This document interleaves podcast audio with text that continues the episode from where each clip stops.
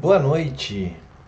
Aqui é Murilo Massareto. Está no ar o sexto programa da série de resumos e discussões de livros de finanças e investimentos, onde eu vou trazer um resumo de cada capítulo dos principais livros de finanças para ajudar a resolver os seus problemas financeiros.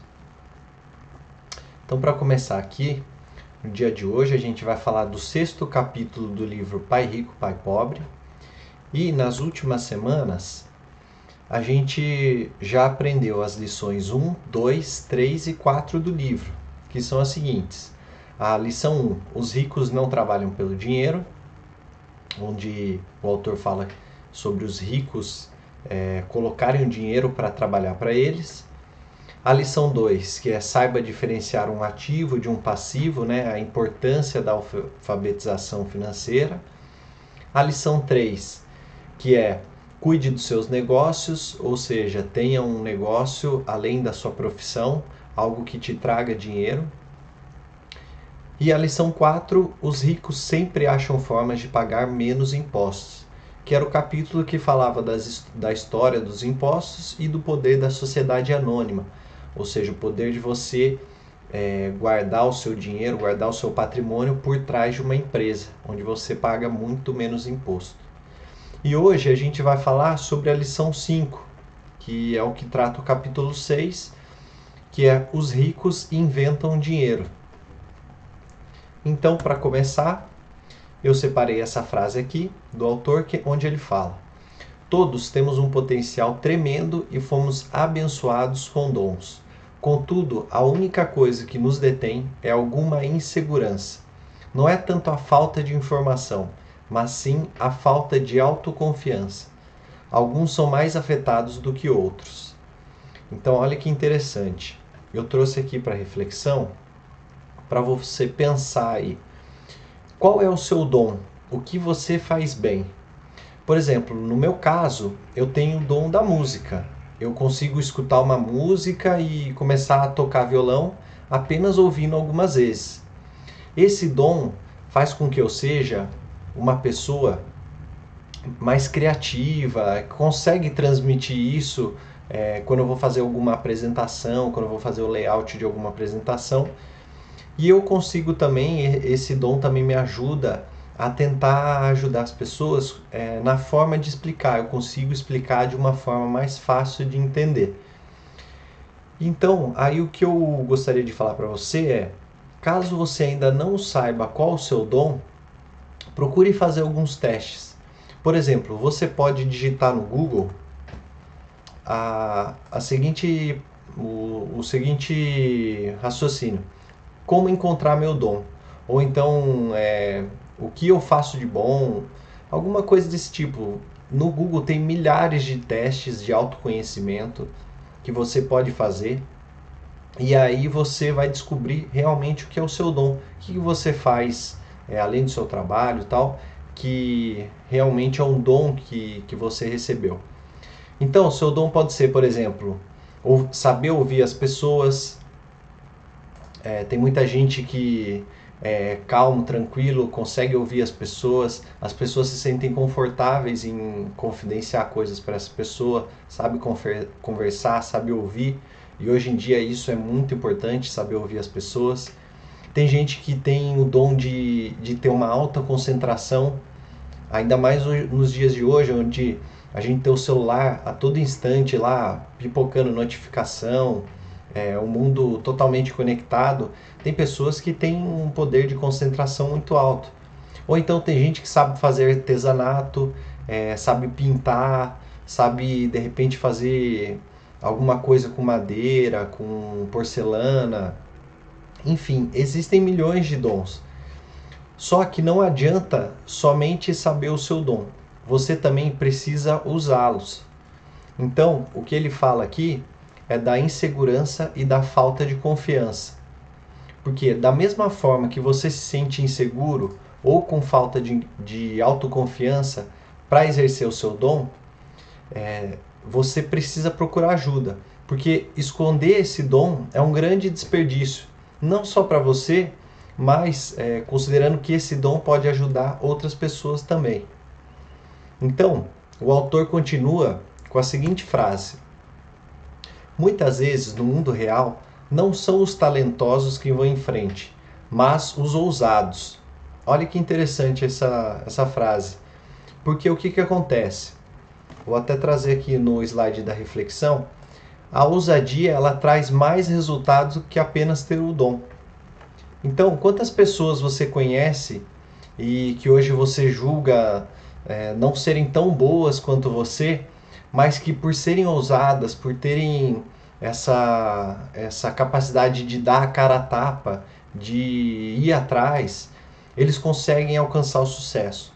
Às vezes é uma pessoa que estudou com você, que na época não tirava uma nota boa, que você acreditava que não ia para frente, e de, de repente essa pessoa aí, pela ousadia, nem tanto pelo dom, ela consegue um sucesso maior que você. Então eu conheço pessoas, por exemplo, que têm muita dificuldade em tocar violão. Só que com muito treino, com muita aula, muita repetição, tem gente que hoje já toca melhor do que eu. Que eu simplesmente é, toco só por diversão, por, por lazer, por, por hobby. Então eu conheço pessoas que começaram a aprender, ou seja, junto comigo ou, ou depois que eu, e hoje já tocam muito melhor do que eu. Por quê? Porque elas foram atrás, tiveram essa ousadia né, de, de treinar, de se capacitar, e hoje elas conseguem ser muito melhor. Continuando então, é, no, o autor traz aqui mais uma frase que atualmente vejo tantas pessoas com dificuldades trabalhando mais arduamente simplesmente porque se agarram às velhas ideias. Querem que tudo seja como era antes. Resistem à mudança. Resistem à mudança. Conheço pessoas que estão perdendo seus empregos e perde...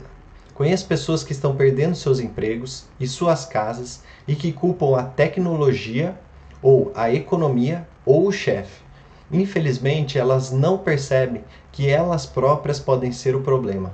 Velhas ideias são seu maior passivo.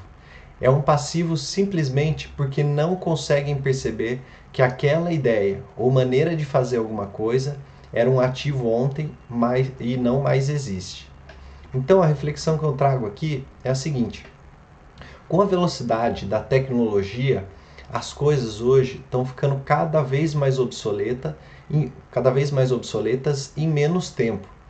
Então, imagine, faça um, um exercício de imaginação. É, opa, desculpa, deixa eu voltar aqui.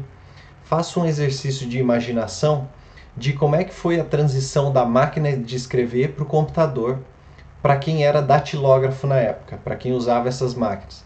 Antigamente, essas pessoas faziam curso de datilografia, era valioso como se fosse um diploma de, de faculdade. Então, imagina como foi para essa pessoa que trabalhava, sei lá, 10, 15 anos com essa máquina e aí de repente ter que mudar para o computador, ter que mudar de realidade. E hoje em dia, é, com a velocidade da tecnologia, as coisas estão ficando cada vez mais obsoletas em menos tempo. Quem se lembra, por exemplo, do Orkut, que era a rede social famosa que todo mundo usava, faz pouco tempo. O Orkut hoje já nem existe mais. Outro exemplo, por exemplo, o WhatsApp.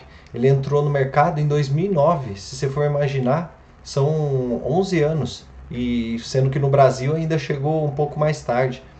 E hoje, 96% dos brasileiros com acesso a um smartphone usa o WhatsApp como seu principal método de comunicação.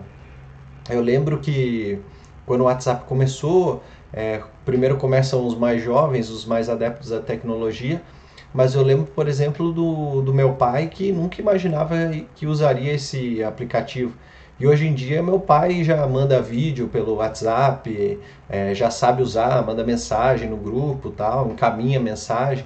São coisas que não, é, não se imaginava antes mas que se você se prender a velhas ideias, essas ideias acabam ficando para trás. Então, esses são algum, alguns exemplos só, né? Algumas, é, algumas demonstrações de como velhas ideias podem se tornar o seu maior passivo.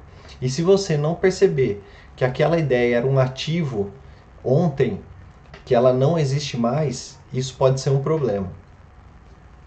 Então, voltando aqui,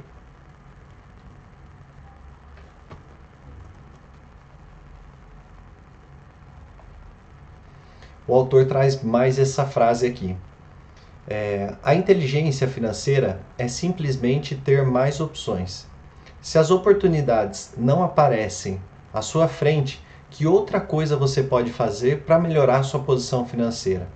Se uma oportunidade lhe cai do céu e você não tem dinheiro e o banco não lhe dá atenção, o que mais poderia fazer para essa oportunidade trabalhar a seu favor?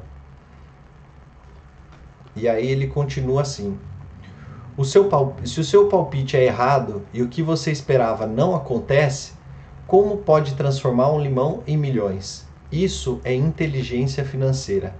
Não é tanto o que acontece, mas quantas soluções financeiras diferentes você pode imaginar para transformar um limão em milhões.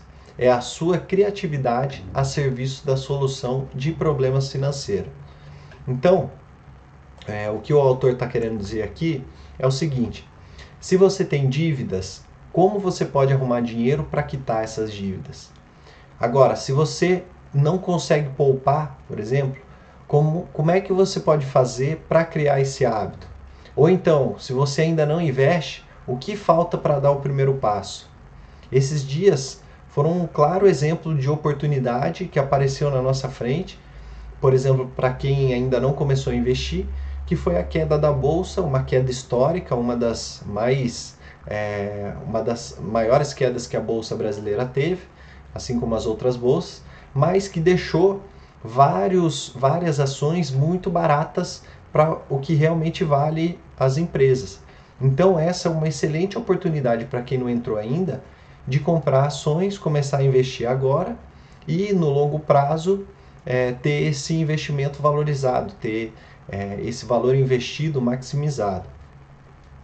Então, se você tem algum problema financeiro, use a criatividade para resolvê-lo. Procure sair da caixinha, pensar em coisas diferentes, é, coisas fora das soluções convencionais.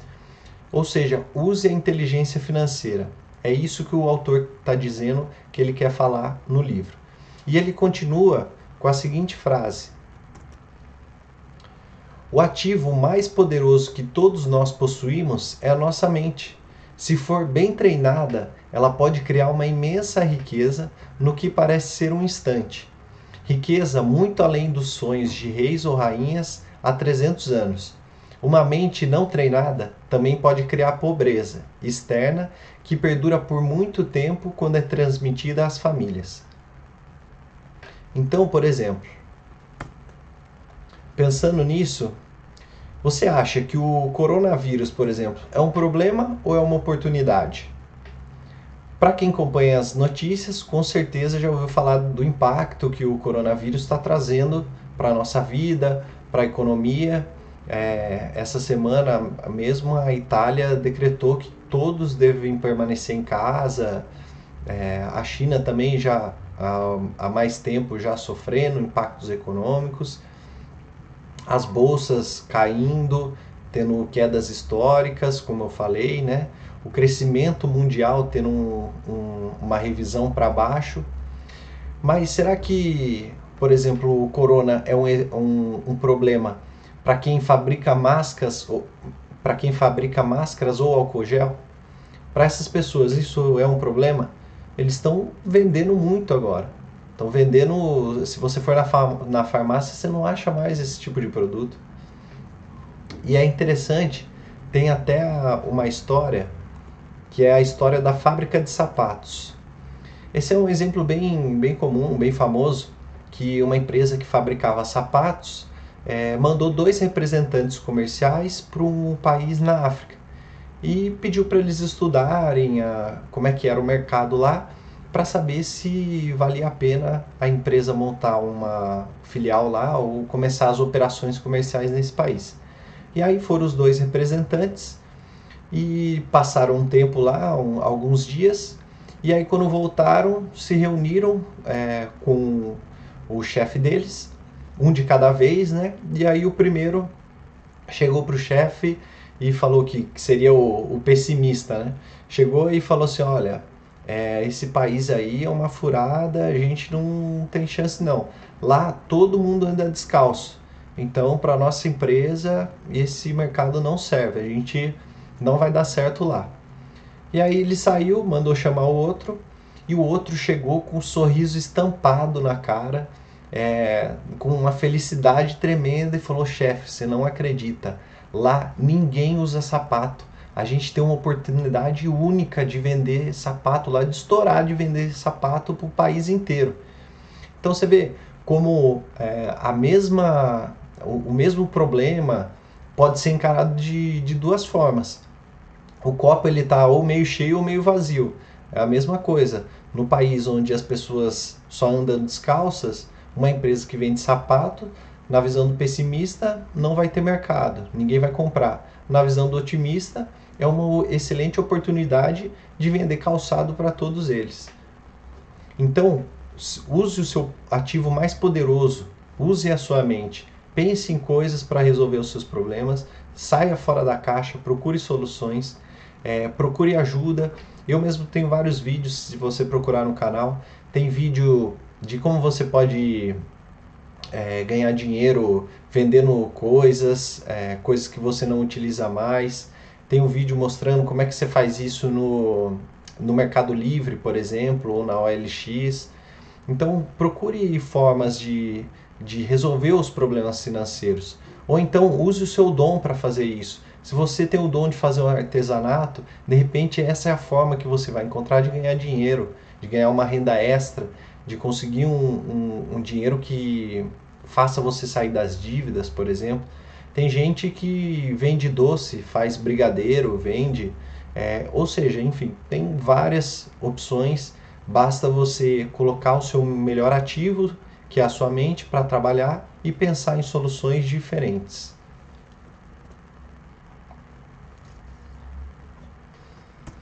Bom, então o autor faz uma, uma provocação aí, que é o seguinte: o que lhe parece mais complicado? Trabalhar arduamente, pagar impostos com alíquota de 50%, poupar o que sobra, suas poupanças rendem 5%, que também são tributadas. Essa é a primeira opção. Ou a segunda, despender tempo para desenvolver sua inteligência financeira e dominar o poder do seu cérebro e a coluna de ativos. Parece até é, parece até contraditório, né? Mas a gente prefere o contra-intuitivo porque ele é mais confortável para a nossa mente. É mais confortável para a gente aceitar um trabalho árduo e pagar imposto, trabalhar até a metade do ano é, pagando imposto, do que a gente usar a nossa mente para desenvolver inteligência financeira e dominar as finanças. E aí ele continua da seguinte forma: A inteligência financeira é constituída por essas quatro habilidades técnicas. Primeira, alfabetização financeira, que seria a capacidade de entender números, como a gente já mostrou na lição 1. Segundo, estratégias de investimento, ou seja, é a ciência do dinheiro fazendo dinheiro. É o que a gente já viu também de colocar o dinheiro para trabalhar por você, investir em ativos. Terceiro, o mercado, oferta e demanda. E aí ele dá o exemplo do Grambel, que ele deu ao mercado o que este desejava. E em quarto, a lei, o conhecimento de lei e regulamentos estaduais e nacionais sobre contabilidade e empresas. Recomendo que se jogue dentro das regras, que é o que a gente viu no último capítulo, de você conhecer é, as leis, conhecer a, a, contabilidade, conhecer as vantagens legais que, que a lei pode te trazer, pode te oferecer para você pagar menos impostos, para você conseguir é, que a sua renda trabalhe, gere renda mais rápido. Então, são essas quatro habilidades que ele fala. E aí, a reflexão que eu trago é a seguinte: comece com a alfabetização financeira esse é o primeiro passo. Para começar, invista na alfabetização financeira e aí depois que você desenvolver essa habilidade, as outras ficarão mais fáceis. Porque daí você sabendo a diferença entre um ativo e um passivo, essa capacidade de entender números, depois vai ficar muito mais fácil de você é, fazer uma estratégia de investimento, que é a ciência do dinheiro que ele diz, de você analisar o mercado de oferta e demanda, saber o que, que as pessoas estão precisando, o que, que você ganharia dinheiro hoje fazendo. E por último, a da lei, que é você conhecer as leis contábeis, as leis é, tanto estaduais como nacionais, lei das empresas, para você fazer isso, tudo isso de uma forma legal e ganhando dinheiro, maximizando seus rendimentos. Bom, então continuando, o autor fala o seguinte: Quanto maior for a sua inteligência financeira, mais fácil será reconhecer um bom negócio.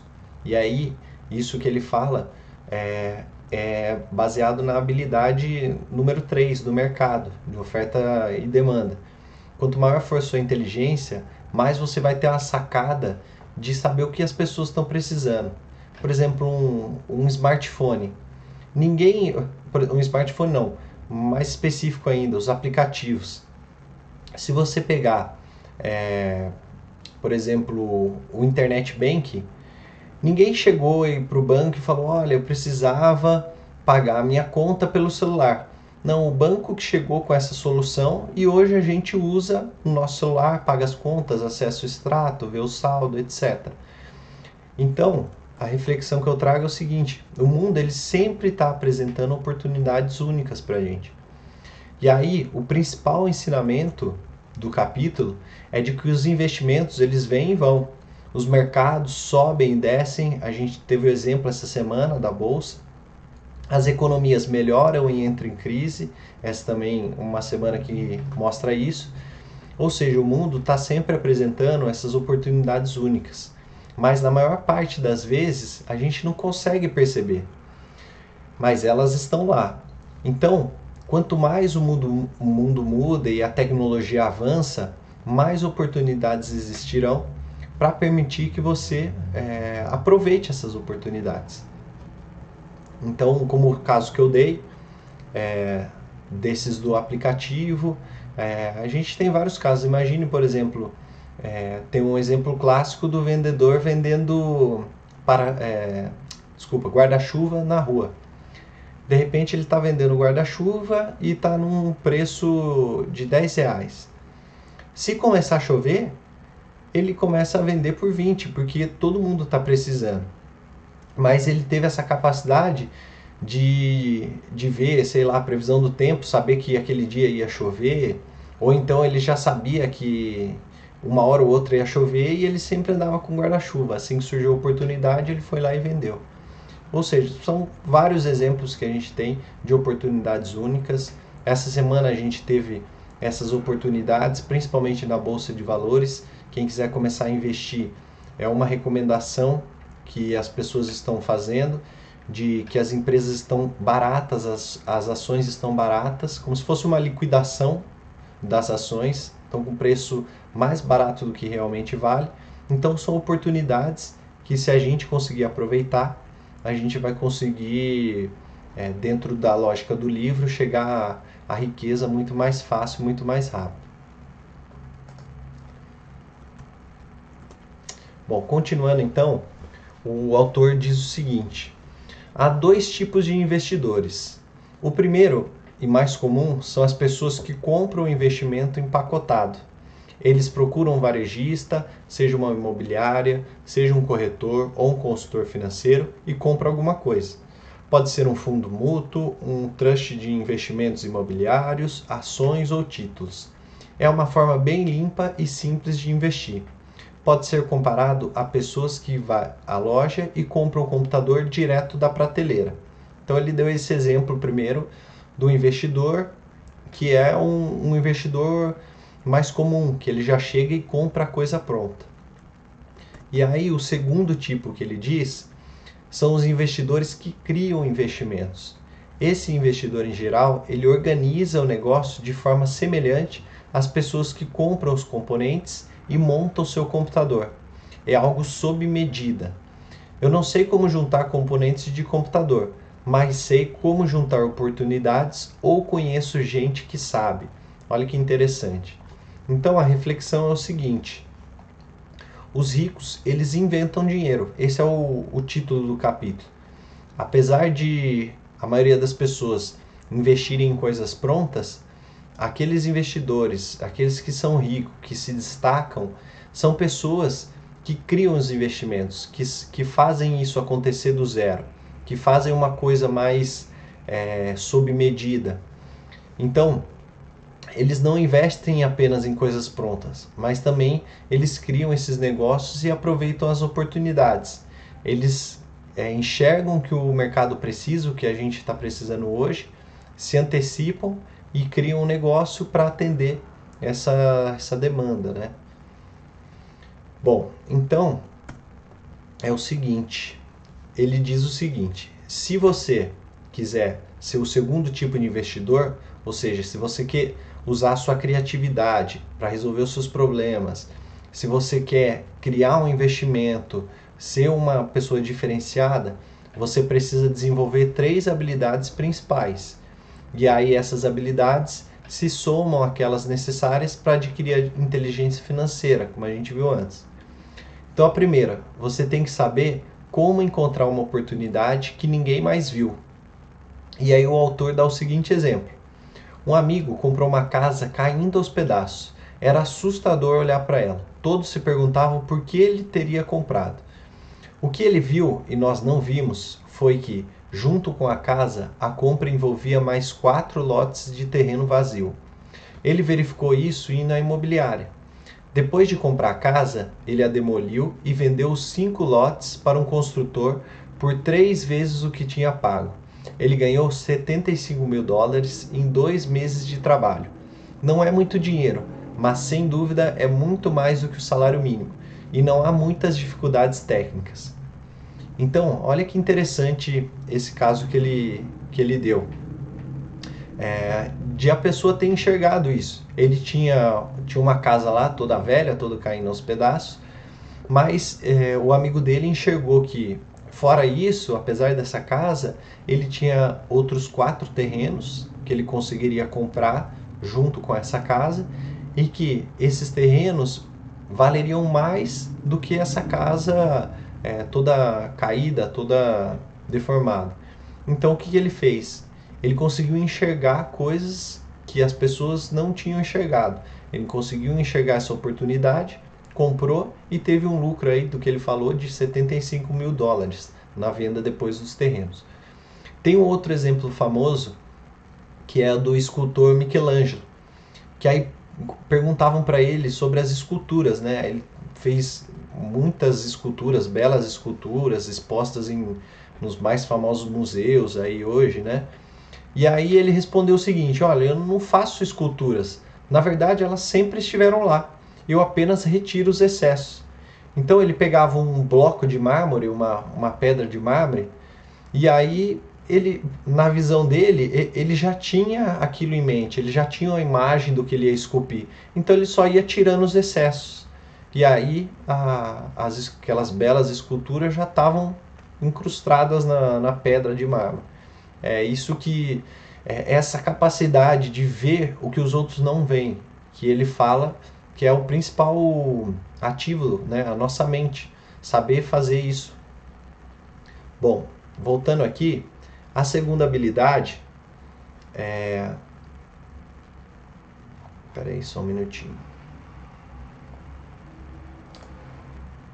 A segunda habilidade é saber como conseguir dinheiro. Em geral, as pessoas só procuram o banco. Esse segundo tipo de investidor, ele precisa saber onde levantar recursos e há muitas formas de fazê-lo sem ir ao banco. Então, o autor dá o seguinte exemplo: Para começar, aprendi a comprar imóveis sem precisar de banco. Não é tanto pelos imóveis, mas pela aprendizagem de como conseguir o dinheiro, o que não tem preço. Então, como eu já disse no, nos capítulos anteriores, o autor ele conseguia é, achar oportunidades muito baratas de imóveis e aí conectar rapidamente é, essas oportunidades com compradores interessados. Então ele acabava fazendo dinheiro mesmo sem ter, Vamos supor, ele tinha lá um, um imóvel que valia 100 mil dólares e, e ele sabia que tinha um, um, um, comprador potencial. Então ele chegava nesse comprador e falava assim: Olha, eu tenho um imóvel é, de 120 mil reais, te interessa? Ele, ah, tudo bem, me interessa. E aí ele conectava essas duas partes e essas, e, e essas duas partes e essa diferença de 20 mil ficava com ele. Ou seja, ele não, não tinha dinheiro e mesmo sem dinheiro ele conseguia fazer, é, usando a mente dele, usando a criatividade, conseguia ganhar o dinheiro dele.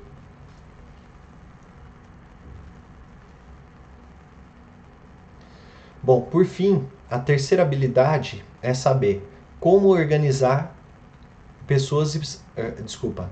Terceira habilidade é como organizar pessoas espertas.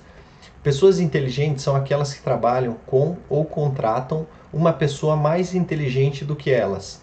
Quando você precisar de orientação, assegure-se de escolher sabiamente seu conselheiro.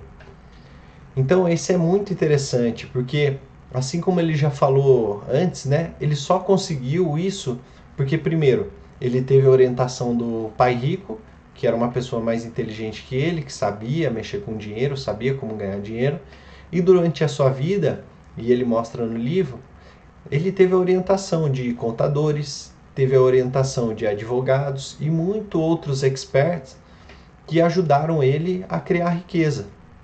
Quando ele não sabia é, algo, quando ele não sabia é, sobre algum determinado assunto, ele contratava um especialista, alguém que era muito mais inteligente do que ele naquele assunto, para trabalhar para ele, para resolver esse problema problema para ele.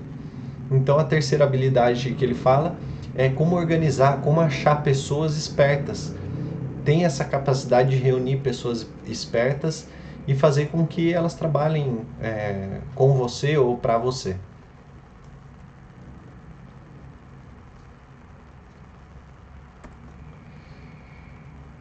Bom, então, é, resumindo aqui o capítulo, né?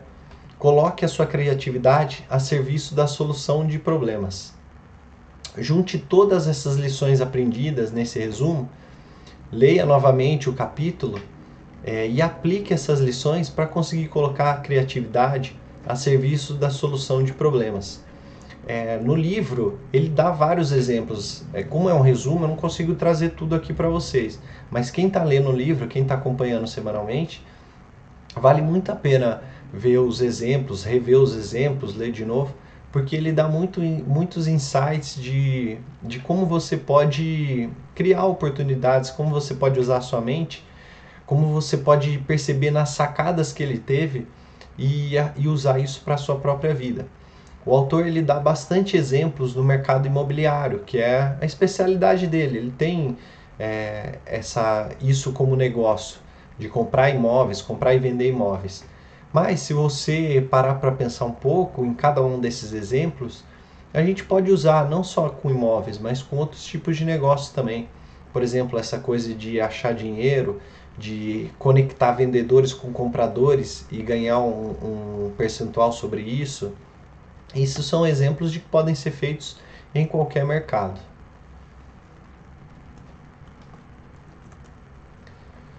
Bom, então chegamos aí ao final do sexto capítulo. É, eu espero que você tenha refletido bastante sobre a lição 5, que os ricos inventam dinheiro. E agora eu vou abrir para perguntas. Vou ver se tem alguma pergunta. É, lembrando que na próxima semana eu vou falar do sétimo capítulo, que fala da lição 6.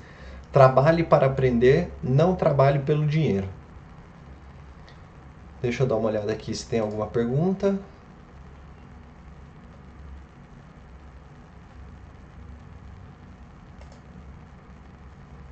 Bom, então na semana que vem, o capítulo, o sétimo capítulo do livro, a lição 6, trabalhe para aprender, não trabalhe pelo dinheiro. E aí a ideia desse capítulo é mostrar que você não deve focar na especialização, e sim no aprendizado de coisas novas e descentralizadas. Então esse é o grande ensinamento do próximo capítulo. É, eu te vejo no próximo vídeo. Não se esqueça de compartilhar, enviar para as pessoas que, que você acha que, que gostariam desse vídeo. Curte aí o vídeo e até o próximo, até a próxima semana, próximo vídeo. Tchau, tchau.